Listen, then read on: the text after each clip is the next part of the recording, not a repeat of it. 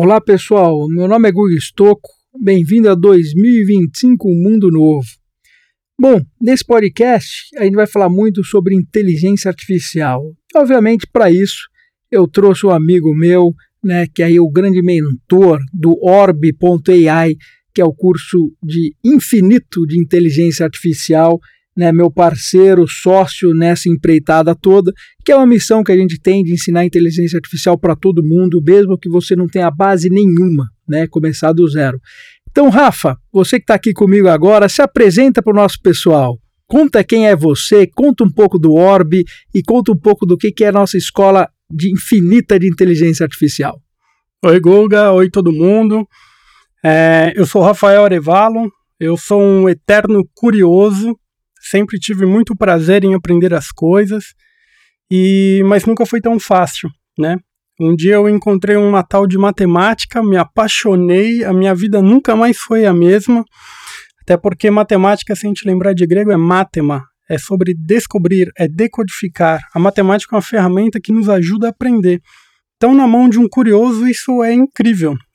E depois, com o tempo, eu encontrei algo chamado inteligência artificial, e aí que eu comecei a dormir menos. Então foi incrível, mas nunca foi fácil. Então isso é o que motivou também a gente abrir a orb.ai. Não, isso é, isso eu acho que é muito importante, né? Porque todo mundo tem medo da matemática. E aí eu percebi, eu também, né? Guga, medo de matemática desde sempre, né? Então você fala né, matemática para mim, eu sempre fugi e é natural, né? Até quando eu falo aqui, até nos podcasts, quem já me ouviu, né? Quem teve que decorar a tabuada não aprendeu matemática, tipo eu. Então tive que aprender tudo de novo. Né? Então a ideia do Orb foi a gente ter um curso que falei, bom, como que eu. Se você não. Para aprender inteligência artificial, você tem que aprender matemática. Como a gente pode aprender de uma forma gostosa? Né? E aí, obviamente, a gente aprende fazendo projetos, como se a gente estivesse brincando, não é verdade, Rafa?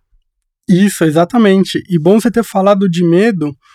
Também tive muito, e, e eu descobri que o medo é do desconhecido a gente teme aquilo que a gente não conhece, mas na hora que a gente começa a aprender no lugar de decorar e a fazer, aplicar todo aquele conhecimento, aí a gente não quer parar mais, né? Então é por isso que toda a trajetória do primeiro dia até o último, quando você decidir que é o último dia na Orbe, a gente vai colocar a mão na massa. A gente vai aprender a teoria fazendo projetos. A gente vai ver qual é a utilidade daquilo, para que aquilo serve, para que aquilo vai me ajudar. É isso que eu acho que é o mais importante, porque quando a gente fala de projetos, Quer dizer, tudo que vai ser feito a gente vai usar na vida real. Tudo que vai ser feito é um, é um projeto que vai ajudar a gente no nosso dia a dia. E a gente vai fazer coisas que vão parecer ficção científica, né? Quer dizer, porque estão aí disponíveis, são simples de certa forma, desde que a gente sabe o caminho, né? Então o Orbe quer ensinar esse caminho.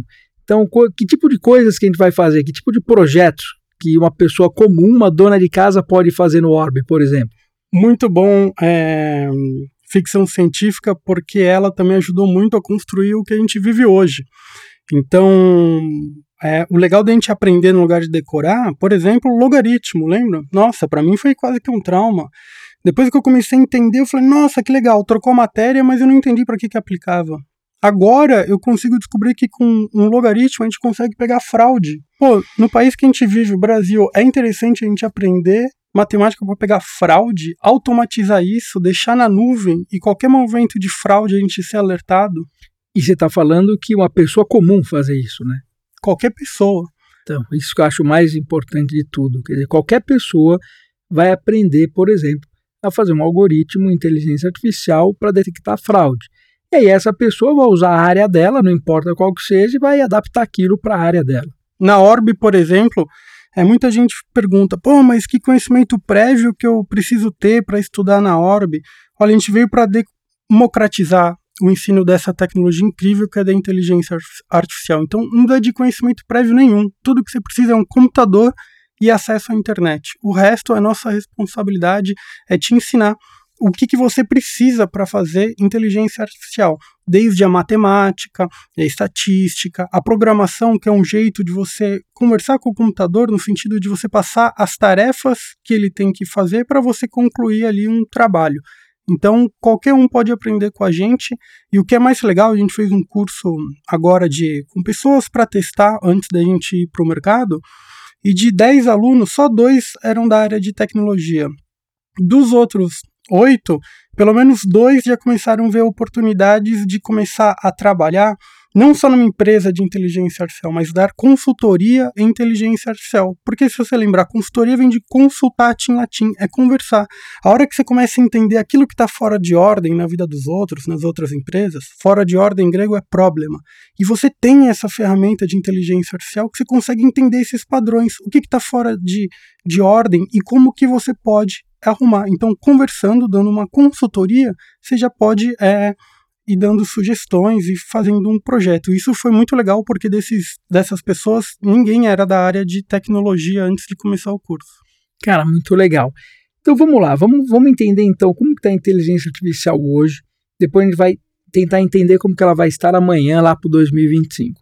Mas eu falo uma coisa para todo mundo, né, nas minhas palestras, até em podcast, que diz o seguinte: a inteligência artificial vai substituir todo o trabalho repetitivo. Né? E quando a gente olha os trabalhos que existem hoje, como eles vieram oriundos aí da Revolução Industrial, onde o homem substituiu uma máquina, né? a maioria dos trabalhos são repetitivos. Né? Tanto é uma razão muito simples, né? Só ver, você trabalha por hora, né? Então já está muito atrelado à máquina, a máquina que trabalha por hora, né? Então a partir do momento que a gente põe o ser humano e faz ele trabalhar por hora, a gente já começa a entender que isso é um trabalho repetitivo. É, pergunta que eu te faço: da, da forma que existe hoje, o quanto eu já consigo substituir né, trabalho repetitivo com inteligência artificial? Me fala um pouquinho sobre isso. Hoje, o que você pode substituir é trabalhos repetitivos é, com inteligência artificial. Você pode, por exemplo, é, você fazer um atendimento. Então, você vai ligar para o SAC, lá o Serviço de Atendimento ao Consumidor de uma empresa. Geralmente, são perguntas padrões não são infinitas perguntas, são alguns grupos. Então você pode, por exemplo, começar com um chatbot, que a gente começa a ver na internet, né? Aquele robozinho no canto ali que vai conversar com você e ele vai buscar o melhor orientação para aquilo que você busca, né? Você tem na área da medicina também é, a área de interpretação de imagem, a visão computacional, né, que é a inteligência artificial é, aplicada para a imagem, é muito forte, por exemplo, desde carros autônomos, né? Você tem que entender o visual ali fora, como por exemplo na medicina. Tem muitas é, casos em que você pega um grupo de médicos e a inteligência artificial. Aquele, a inteligência artificial consegue ter resultados melhores em diagnósticos por imagem do que aquele grupo de médico que demorou anos para se formar.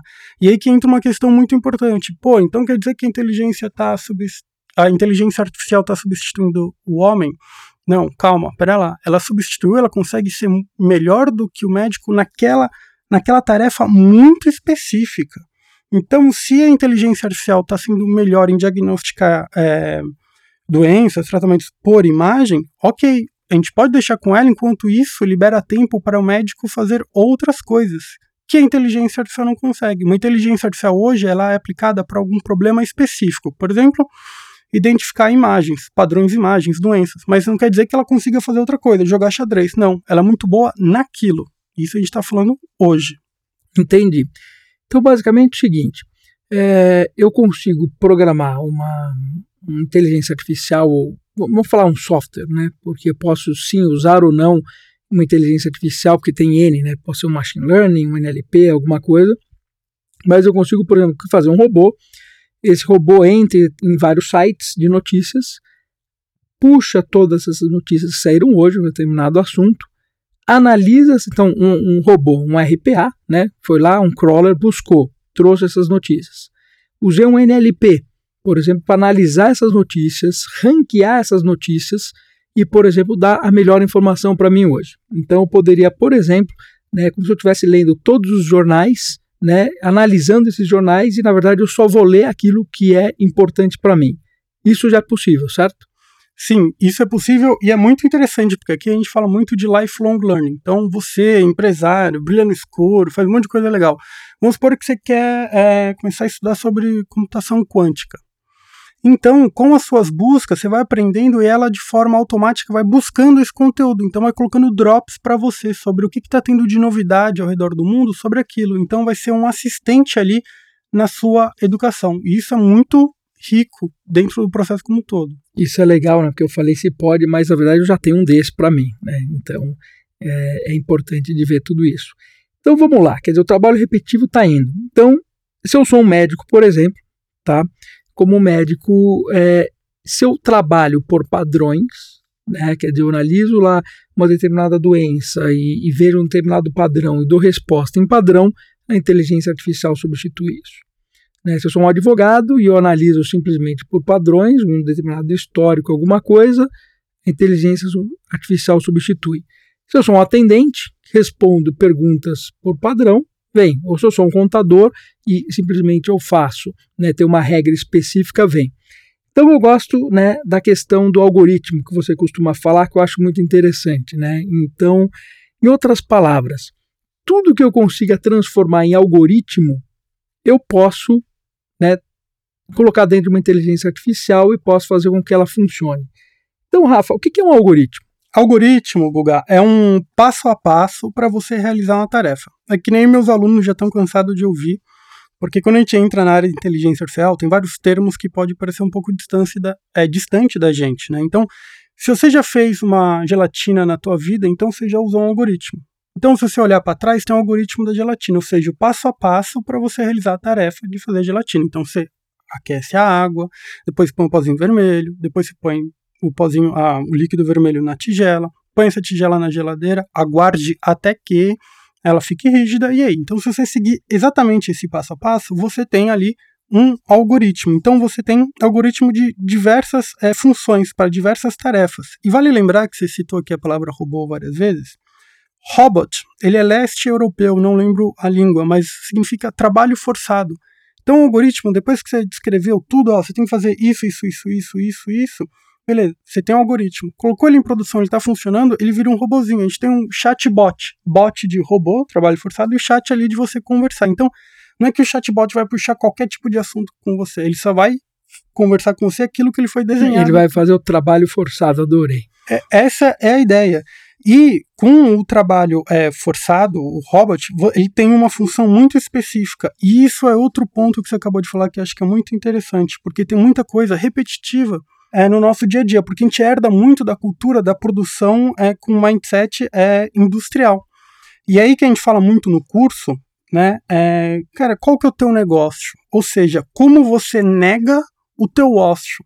Porque você tem muita coisa que você pode automatizar e com o tempo que te sobra, você usar essa ferramenta, ferramenta em grego técnicos, daí que vem tecnologia, essa tecnologia da inteligência artificial, com criatividade para buscar as melhores respostas possíveis no seu trabalho. Então, você é um tem uma indústria, quanto você vai ter que é, fabricar mês que vem, período seguinte, para não sobrar muito estoque e seu cliente não faltar? Qual é a estratégia que você vai desenhar melhor caso você seja um advogado ou um médico, qual o tratamento melhor é, e etc.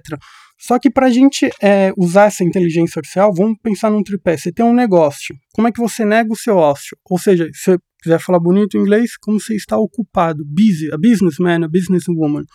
Só que para isso você tem que descrever todo esse mundaréu de dados que cai na nossa vida diariamente. E como é que você descreve esses dados? Descrever em grego matema. Daí que vem a matemática, nos ajuda a descrever as coisas ao nosso redor. Olha que interessante. E também a estatística. O que é estatística? Olhando para a palavra.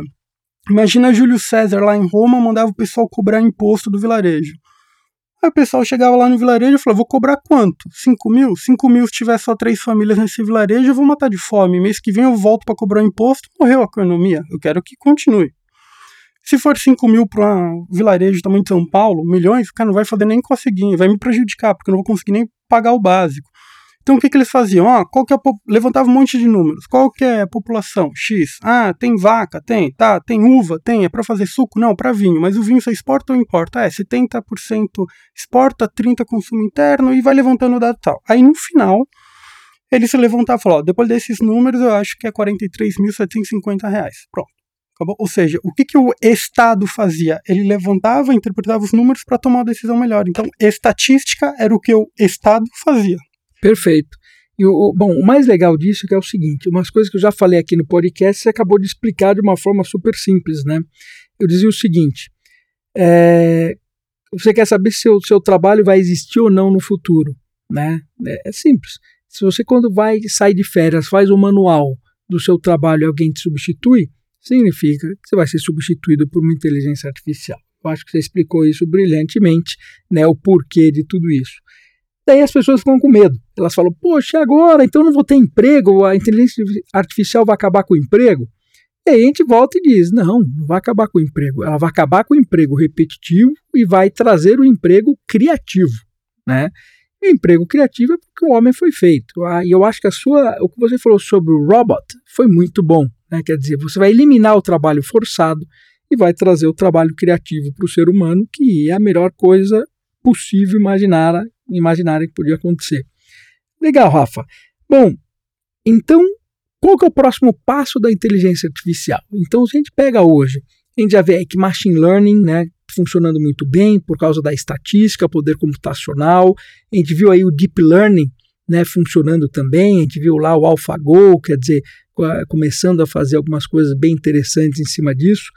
É, Para onde está indo a inteligência artificial? O que, que a gente pode imaginar dela aí nos próximos anos? Lembrando os próximos anos, né? Tá pra, da, de hoje para 2025, que muitas pessoas falam, ah, tá logo ali, mas em termos tecnológicos, né, é muito difícil de prever o que vem por aí, né? Sim, Guga. É... Como é que tá hoje? Vamos tirar uma fotografia hoje. A inteligência artificial, ela é muito boa, ela desempenha muito bem, em alguns casos melhor que o ser humano, mas para uma atividade, uma tarefa única. Então, o que eu falei, pô, a inteligência artificial pode dirigir o carro autônomo, tal, pode, mas põe ela para fazer um ovo, não vai fazer. Ela é muito boa para aquilo. Então, muito se fala sobre a inteligência artificial geral, podemos falar, vamos falar isso daqui a pouco, mas eu acho que o caminho que tá, tem muita gente boa batendo nessa nesse desafio técnico é ir para onde que para gente ser humano é muito comum, é muito natural fazer algumas coisas, só que para o computador com inteligência artificial não é. Por exemplo, tarefa de visão. A gente olha, né? Pô, ó, tá ali, tá tudo aqui ao nosso redor, eu consigo ver, falar, conversar. Para gente é muito natural e simples, só que para o computador é muito custoso, é muito difícil. Só que a gente está desenvolvendo isso há milhares de anos. O computador veio do século passado para cá, do jeito que a gente conhece hoje, né? Então, o que eu acho que pode começar a acontecer, e pelo menos eu, eu espero para uma coisa positiva, é que a inteligência artificial será algo muito mais é, natural. Me explico. Hoje, quando a gente vai falar com a, a Alexa, a inteligência artificial lá da Amazon, então falou, Alexa, por favor, apaga a luz, ou Alexa, toca tal música lá no Spotify. É uma tarefa muito específica, uma pergunta bem fechada, faça isso, pum, acabou. Mas e se a gente começar a fazer perguntas que são mais abertas? Que eu e você conversando é fácil de perguntar. Cara, qual, o que, que eu posso tomar de remédio se eu estou com tal coisa, dado o meu histórico? São perguntas que vão é, levar em consideração conhecimentos passados, aprendizados passados, né? Então tem muita gente boa batendo nessa, nessa linha de como que a inteligência artificial ela pode é, responder é, questões mais abertas com um grau de naturalidade muito grande. Então, olha, eu estou com um paciente tal com tais exames qual que é o tratamento, tratamento que eu tenho que fazer? Ela vai lá atrás no passado, ela sobe na internet e lê todos os papers que alguém até três minutos atrás é, publicou, interpreta, vê o porquê e depois ela te fala, ó, dos 10 tratamentos, essas três vale a pena, inclusive o número 2, o porquê? Porque ó, o cara lá do Japão fez esse paper ontem à noite publicou que ele fez tal tratamento e tal, e você já começou esse tratamento com esse paciente, então faz sentido. É muito mais complexo, porque é, o que é às vezes simples simples para o ser humano é complexo para o computador, para a inteligência artificial hoje. Mas lembrando que a gente tem novos atores, a gente tem o 5G, a gente vai ter o computador quântico, então a velocidade, a produção, a geração, o armazenamento e a troca de dados vai começar a ser muito rica e muito mais veloz. E os dados são é, a matéria-prima para a gente fazer inteligência artificial.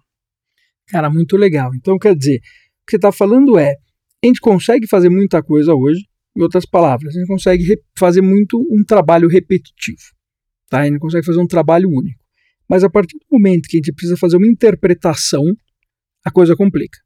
Né? Quer dizer, a gente precisa de um poder computacional muito maior, a gente precisa de algoritmos diferentes, a gente precisa de um formato diferente que a inteligência artificial ainda tem que, que descobrir. Quer dizer, quando a gente fala de um NLP que é a gente tem uma linguagem natural para conversar com a máquina, né? Então, se eu vou para o Alexa hoje e falo Alexa, acende a luz, né? É fácil dela entender.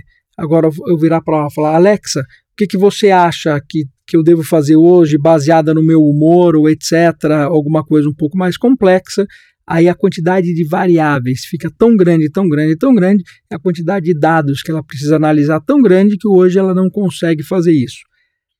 Como que você acha? Daqui para uh, uns cinco anos, é, o NLP tem que evoluir, o Deep Learning tem que evoluir, a computação por trás de tudo isso, o acesso à base de dados, o que, que tem que evoluir para que a gente fale, poxa, peraí, eu tenho agora uma computação natural acontecendo, e quanto tempo? O tempo ele é muito difícil da gente fazer essa previsão porque tem muita coisa que enquanto a gente está falando tem gente desenvolvendo. Por exemplo, é, lá nas aulas todo mundo fala ah, algoritmo para tal coisa, para outra coisa, é incrível tal, mas vale lembrar que tem algoritmos ali incríveis de deep learning que a gente está usando, só que eles foram feitos na década de 70, década de 80. Eles são mais velhos do que eu, mas por que, que a gente está usando agora? Por que, que a gente consegue extrair frutos bons deles? Porque a gente tem computador potente, mais barato, para a gente conseguir viabilizar aquilo lá, porque você tem que fazer muita conta. O que eu estava falando do negócio, a gente tem que usar matemática para descrever nosso negócio, estatística lá, o que o Estado fazia, só que tem que fazer muita conta em matemática e estatística. É desumano a gente fazer no papel. Então a gente precisa de uma máquina de fazer conta. Fazer conta em latim é computare. Daí que vem o computador. E esses computadores, isso eu não estou nem falando da, da parte quântica. Aí, esses computadores estão evoluindo, ficando cada vez mais é, eficientes. Vamos lembrar que um celular hoje de 500 reais, ele tem mais eficiência do que o, o, foguete que deixou o homem à lua. Só que acontece que esse celular a gente deixa no bolso e a gente usa ele de o quê? De uma forma passiva? A gente está gerando dados e só ali ou a gente usa como instrumento a nosso favor para inteligência é, artificial? Outro ponto é, hoje a gente está sendo, é, tem inteligência artificial para coisas muito, muito específicas, né? E eu acho que com o desenvolvimento da computação e de novas linhas de matemática e estatísticas pode ir para um grau muito sofisticado. Vou dar um exemplo. Hoje, a Apple tem uma parceria com a Associação Americana de Cardiologia e com uma série de dados ali, eles conseguiram entender que pela sua frequência é, cardíaca, que pega aí pelo Apple Watch, o relógio da Apple, ela pode te avisar que você vai ter um ataque cardíaco aí ou não. Eu já teve caso, inclusive no Brasil esse ano, que tá a reunião, o relógio começou a pitar, pitar, e o cara ficou com vergonha, sabe? Tipo, fica quieto aí. O celu... e, o, e o relógio. Fica quieto aí, fica quieto aí que pá, pá, pipocou. Pá, e o relógio não parava, não parava, não parava, deu seis minutos, o cara. Uh, pum, caiu no chão. E aí? Só que a gente pegou uma variável, a frequência cardíaca. E se a gente pega o tom de voz da pessoa, o estado emocional, o quanto que ela se alimentou, o que essa ela alimentou. Então a gente começa a ter uma visão não só de uma única variável, que é o batimento cardíaco, mas algo muito mais global, algo muito mais holístico. Então imagina o quanto de soluções que não podem ser feitas em relação a isso. Ah, o cara caiu ali no chão, em tal lugar, quando? Como é que tá o Waze? E a ambulância? Tem ambulância perto, mas a ambulância tem tais tais equipamentos? Quando paciente entrou ali na ambulância, antes dele chegar no hospital, aquela chuva de dados já cai para o hospital que já deixa preparado uma sala para ele. Então ele saiu da ambulância, a ambulância na verdade está sendo uma extensão do hospital. Quando ele chega lá é muito mais efetivo, porque qualquer minuto ali conta e muito. Então eu acredito que com a gente é, entendendo mais variáveis nas, nos problemas, vai começar a ficar cada vez mais rico as soluções que a gente vai desenvolver. Então quer dizer, captação de dados, né? Basicamente tudo o que você falou é, quanto mais a gente captar dados, mais inteligente a inteligência artificial fica. Então, quer dizer, a partir do momento que tem os 5G sensores né, é, rodeados aí em torno do ser humano como um todo, né, a gente começa a captar dados, a gente começa a interpretar isso cada vez mais, poder computacional aí crescendo cada vez mais, e essas interpretações vão estar trazendo aí respostas para a gente aí de uma forma muito maior. Ah, legal, Rafa. Então vamos lá.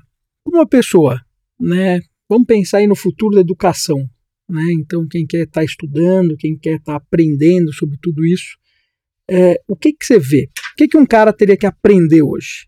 Olha, para entrar na área de inteligência artificial, algumas coisas básicas é, para se aprender. Por exemplo, matemática e estatística. Eu sei, é, pode ser traumático para a maioria, para mim foi também, mas depois que você deixa o processo de decorar para aprender de fato e ver o poder daquilo, aí fica muito mais tranquilo e você fica mais curioso para entender mais, porque você sabe o quão poderoso é o que você fala. Guga, é aquele cinturão do Batman. Cada coisinha ali no negócio, no, no cinto do Batman pode fazer coisas incríveis. Então, esses ferramentais é, da matemática e estatística são muito bom. Só que aí, como eu falei, não é você que vai fazer essa conta. Quem vai fazer uma conta é uma máquina que é o, o computador. computador. Só que, pô, o computador lá no final do dia, ele só pensa ali em 0 e 1. Um.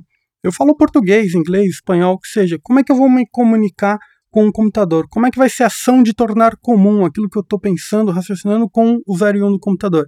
E aí que a gente vai ter que falar uma linguagem comum, que é a linguagem de programação. Então, é, é uma linguagem que a gente vai ordenar as tarefas, tudo aquilo que o computador tem que fazer. Montar os algoritmos. Então, a gente, por exemplo, a gente aprende Python lá na ORBI, que é uma linguagem de computador que é muito tranquila de se aprender e tem aplicabilidade inúmeras, desde a gente fazer os algoritmos. Você fez um algoritmo legal, dá para a gente fazer um site para você mostrar para seus amigos ou já começar a é, fazer um MVP, provar aquilo como um produto é, no mercado. A gente pode usar ele no IoT, ou seja, na internet das coisas. A gente capta os dados do mundo externo, processa e devolve como um atuador. Exemplo, ah, eu tenho que otimizar recurso finito, por exemplo, água na minha agricultura, pensando o Brasil nesse cenário pô, eu tenho que ter 10 milímetros de água todo dia. Vou regar hoje? Peraí, ó, o aplicativo do Climatempo, API, que eu peguei consumi ela em Python, falou, ó, vai chover 7 milímetros aí. Então, choveu 7 milímetros? Tudo bem, então você só coloca 3. Você não colocou a mais e nem a menos. Então, você vê que o Python ele é bem interessante por causa disso. E é o que a gente já começa logo na segunda semana de curso, usando dados do governo brasileiro, inclusive, que são dados abertos. Então, para começar nessa área, é legal é, aprender matemática, estatística e a programação. E também, tão importante quanto isso, é aprender sobre os negócios. Eu sou seu aluno ali no MBI e eu falo pessoal, o pessoal até brinca comigo que eu fiz a hashtag ali, eu nunca mais vou dormir. E estou trabalhando nesse assunto ainda. E, e o porquê? Porque você começa a entender uh, o potencial que você tem de criar coisas é que são efetivas, que podem mudar e vão mudar muita coisa. Então não adianta você só o cara ser extremamente técnico, você precisa saber fazer o negócio, né? E negar o ócio, saber fazer da melhor forma. Ah, então inteligência artificial é só para o mercado de trabalho, coisa científica, por exemplo. Não, eu estou falando negócio de negar o ócio. Então você pode ir no meio científico, artístico e etc. Tá? Só para deixar claro. E uma outra coisa interessante é você saber se comunicar. Porque hoje a gente está saindo dessa estrutura herdada, é, dessa cultura herdada da época é, industrial, a fábrica, e a gente está trabalhando em equipes. São squads para resolver é, tal assunto ou ser responsável por tal, tal problema. Então, dentro dessa equipe, dentro dessa squad, você tem gente que é muito boa para negócio, para aquilo, aquilo, tarefas específicas. E mesmo você sendo muito bom lá, o responsável pela parte de tecnologia, você está dentro de um grupo e você tem que ser muito ágil. Então você tem que se, saber se comunicar muito bem. Então, daí que vem a importância que a gente fala lá no curso, que é o Data Storytelling. É a arte de você contar uma história com dados. Né? Imagina quantas vezes você aí, Guga, ou você que está ouvindo, entrou numa reunião, Aí alguém tá abrindo o PowerPoint, lá no lado esquerdo, lá você vê a quantidade de slides, lá 80. Você fala, meu, 80 slides. Você não precisa de tudo isso, você precisa de grafos. Grafos em grego é você formar, é, deixar numa forma visual. Então você pega todos aqueles números e tal, você começa, ó, gente, ó, tem um gráfico de barra, você tem um gráfico de dispersão, você tem um ou, N tipos de gráficos, cada um para expressar o que você precisa para aquilo. Então você fica muito pontual. Então, além de você ser muito bem técnico, você sabe comunicar a importância daquilo que você está trazendo para o time. Muito legal. E me fala uma coisa, Rafa. Dado tudo isso, a gente olhar aí como está funcionando o mundo e tudo mais, vamos falar de um termo, não é o termo correto, mas da uberização do mundo, né? E a inteligência artificial por trás de tudo isso. Você vê essa história? Legal você ter levantado esse ponto, Guga. Vamos pensar num carro, né? É, vindo da geração que ah, tinha que ter um carro, era um ponto muito importante na fase da vida e tal. Mas olha o carro, a gente comprou, veio aqui de carro e o carro tá onde? Tá lá parado. Depois a gente vai voltar para casa e o carro vai ficar fazendo o quê? Parado. Tem uma estimativa aí que é mais ou menos 90, 96%, não me lembro de cor, mas é bem alta, que quando você compra um carro, mais de 90% do tempo ele fica parado. Ele tá lá desvalorizando que, que o Uber fez? Ele colocou isso aqui em movimento, esses carros em movimento. Eu, por exemplo, não tenho mais carro, não quero, não cogito comprar mais um, mas não quer dizer que eu vou deixar de estar num carro em algum momento do dia para me deslocar. Então você vai vir agora com a onda dos carros autônomos, lembrando que tem fases de carros autônomos, né? não é full, né? tem vários e, e etc. Então o que, que ele fez? Ele está otimizando ali, ele está fazendo um match entre recursos finitos. Pô, não tem carro sem acabar, é um recurso finito e motoristas, e demanda e oferta daquilo. Então a gente pode pegar isso daí e levar para o mundo em várias áreas. Por exemplo, tem gente passando fome no mundo hoje, mas tem muito desperdício de comida. Como que a gente pode fazer esse match entre oferta e demanda? Isso para a área da alimentação, a educação, a saúde, mercado financeiro, como você já falou muito bem nos outros é, podcasts. Então, é, isso vai ser bem é, interessante de como a gente otimizar melhor esses recursos finitos que muitos deles podem ser recursos naturais, como água, por exemplo, ou o nosso tempo. Vão buscar, vão trazer para o mercado de trabalho. A gente está saindo daquela estrutura é, industrial, como a gente comentou, e está ficando cada vez mais dinâmico os nossos trabalhos, trabalhando em equipes menores e com objetivos bem focados ali as squads. Então, imagina que eu sou muito bom em tal atividade.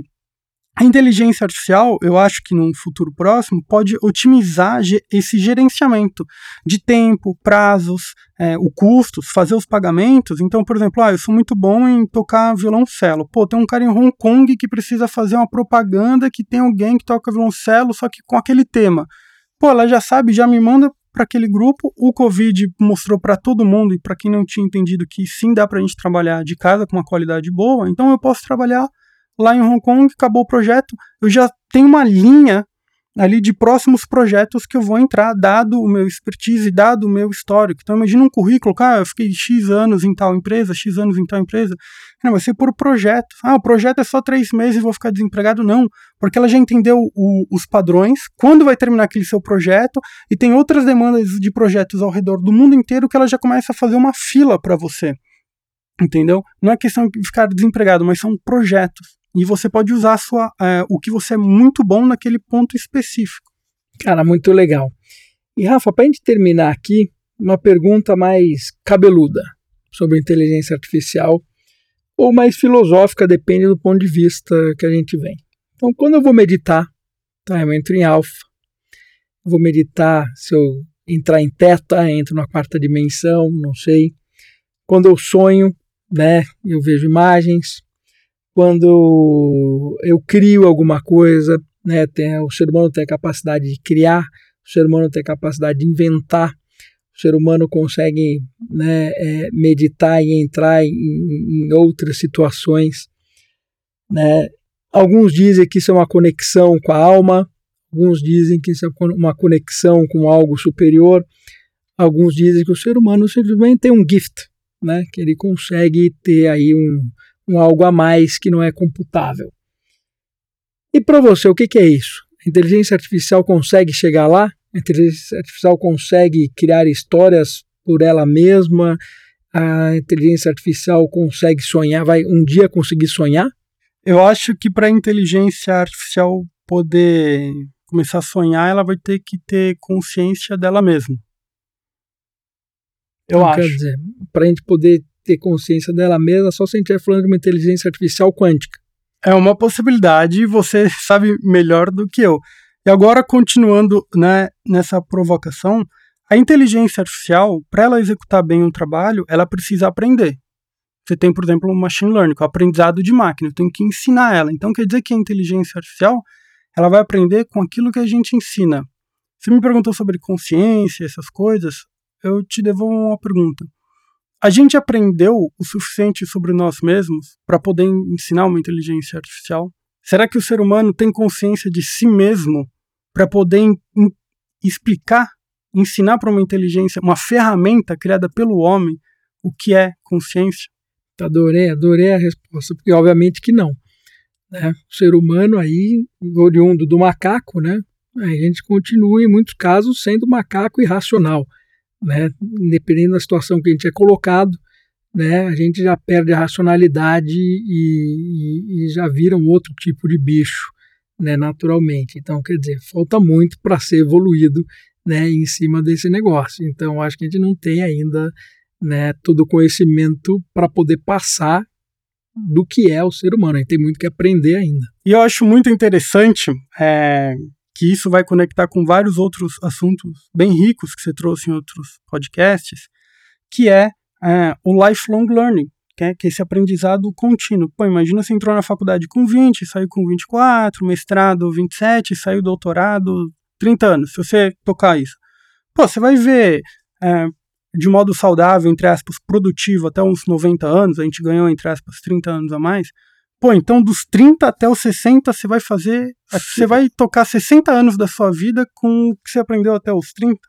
Complicado. Então, esse lifelong learning é muito importante. E a gente fala sobre o lifelong learning, você trouxe aqui, sobre várias skills, seja soft skill, hard skills, etc. E uma coisa que eu acho que é interessante, eu estou aprendendo, eu acho que é, tem que ter isso, é, é o lifelong learning sobre si mesmo.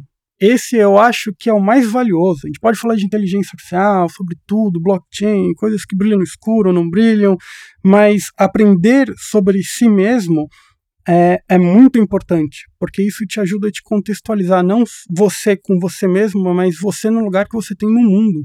Né? Lembrando que o nosso tempo ele é finito, uma hora vai acabar esse nosso tempo. Mas o fato desse tempo ser finito, ele também é indefinido. A gente não sabe quando a gente vai morrer. Então isso cria um processo de urgência. Urg urgentes em latim é aquilo que é obrigatório. Se eu te dar um tiro agora no joelho, você vai berrar de dor. Eu falei, pô, Guga, que, pô, que legal gravar esse podcast, vamos comemorar aí, tomar um suco, uma cervejinha. Falei, não, Rafa, pelo amor de Deus, vamos pro hospital agora. É urgente, eu tenho que fazer isso, ponto, acabou. Então, eu acho que nesse mundo cada vez mais complexo, é muito urgente, obrigatório a gente aprender sobre nós mesmos. Porque você vive falando sobre modelos de negócio, tecnologias, ou seja, ferramentas para a gente fazer as coisas melhores, blockchain, inteligência artificial, etc. Mas para quê? Quem sou eu num conjunto, em uma sociedade, não é São Paulo, não é Brasil, é o mundo como um todo, o planeta. A gente está indo para Marte, mas será que a gente tem a consciência do que, que a gente faz hoje com aquilo que a gente tem? É o melhor? Dentro dessa garrafinha chamada planeta Terra? Então, eu acho que o lifelong learning ele é muito interessante e é obrigatório porque ele é, é o aprendizado sobre si mesmo. E como que a inteligência artificial pode é, é, melhorar nesse processo? Você falou disso, né? É, por exemplo, é, com a inteligência artificial a gente vai encontrar padrões. Você fala muito daquela tiara lá, um, Muse, o Muse. Muse, que você pega as suas frequências, né? Você pega a onda alfa, beta, etc., quando você está ali em meditação. O que, que você pode aprender com esses dados? Porque lembra que dados é um, é, é um insumo básico ali para a inteligência artificial. Você está ali com o relógio da Apple, ele está pegando seus batimentos cardíacos e a gente está nesse estúdio que está um pouco frio, mas quanto frio?